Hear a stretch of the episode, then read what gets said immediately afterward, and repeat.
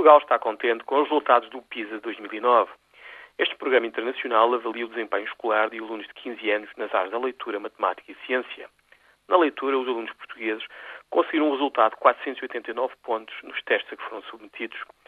Os alunos americanos ficaram pelos 500 pontos. Na matemática, conseguimos 487 pontos, o mesmo resultado do que os Estados Unidos.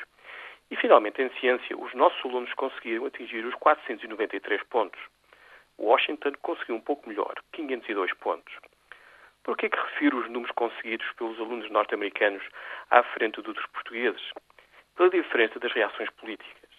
Em Lisboa, o PISA 2009 está a ser recebido com alegria e há boas razões para isso. Em Washington, o PISA 2009 está a gerar consternação. Porquê? Acima de tudo, por causa dos resultados obtidos em Xangai. 556 na leitura, 600 na matemática, 575 em ciência. Em Portugal estamos contentes porque olhamos para a média dos resultados, um valor que ronda os 500 pontos. Em Washington, olha-se para a liderança e daí a surpresa e a tristeza. Vale a pena celebrar entre nós os resultados do PISA 2009, mas depois do feriado amanhã é preciso começar a trabalhar para fazermos muito melhor daqui a três anos. O que é que isto exige às famílias, às escolas, aos professores e aos alunos? Mais trabalho, imagino mas também muito mais liberdade para experimentar, competir e avaliar os resultados obtidos.